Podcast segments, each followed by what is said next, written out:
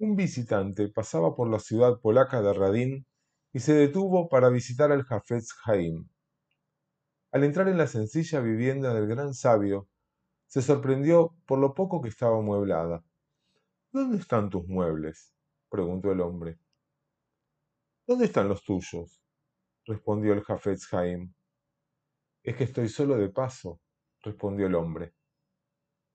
Yo también estoy de paso, le dijo el Jafetz Haim. El judaísmo valora las cosas de este mundo. Me refiero a las materiales, de las que somos circunstancialmente administradores. Adquirir bienes no solo no es un problema, sino una oportunidad para mejorar nuestra vida y la de los demás. El tema es cuando se vuelve un fin. Por eso la cuestión no pasa por los bienes, sino por nuestra inclinación a involucrarnos demasiado con ellos. Y como su atractivo es interminable, el deseo podría ser insaciable. Nuestros sabios nos ponen en alerta y nos piden estar atentos a que esa búsqueda no nos esclavice. Por eso nos enseñan la virtud de vivir una vida más simple y poder valorar aquello que tenemos. El rabino español Shlomo Ibn Gavirol enseñó allá por mitad del siglo XI, busca lo que necesitas y renuncia a lo que no necesitas, porque al renunciar a lo que no necesitas, aprenderás lo que realmente necesitas. Aquí surge una primera pregunta. ¿Sabemos qué es lo que realmente necesitamos? Te invito a que te detengas. Si querés poner pausa para hacerlo y pienses en esto por un momento. ¿Sabes qué es lo que de verdad necesitas en tu vida? Una necesidad es diferente de un deseo. Una necesidad es esencial.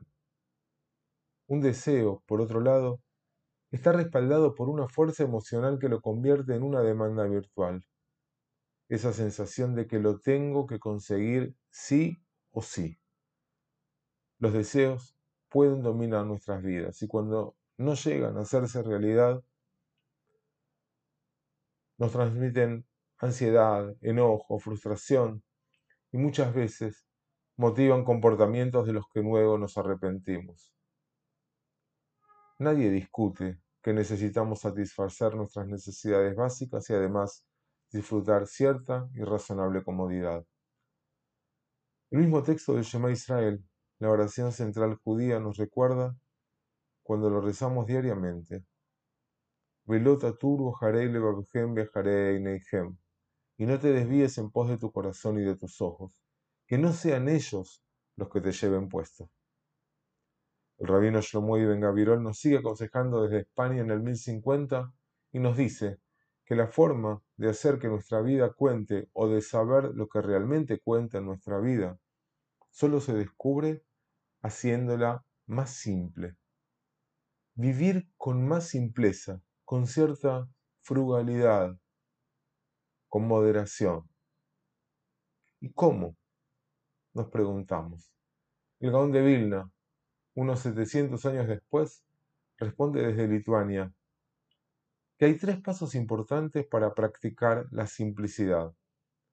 El primero es un compromiso con la intención de satisfacernos con menos y no correr tras cosas innecesarias. ¿A qué estamos dispuestos a renunciar? Sigue la conversación entre estos dos sabios.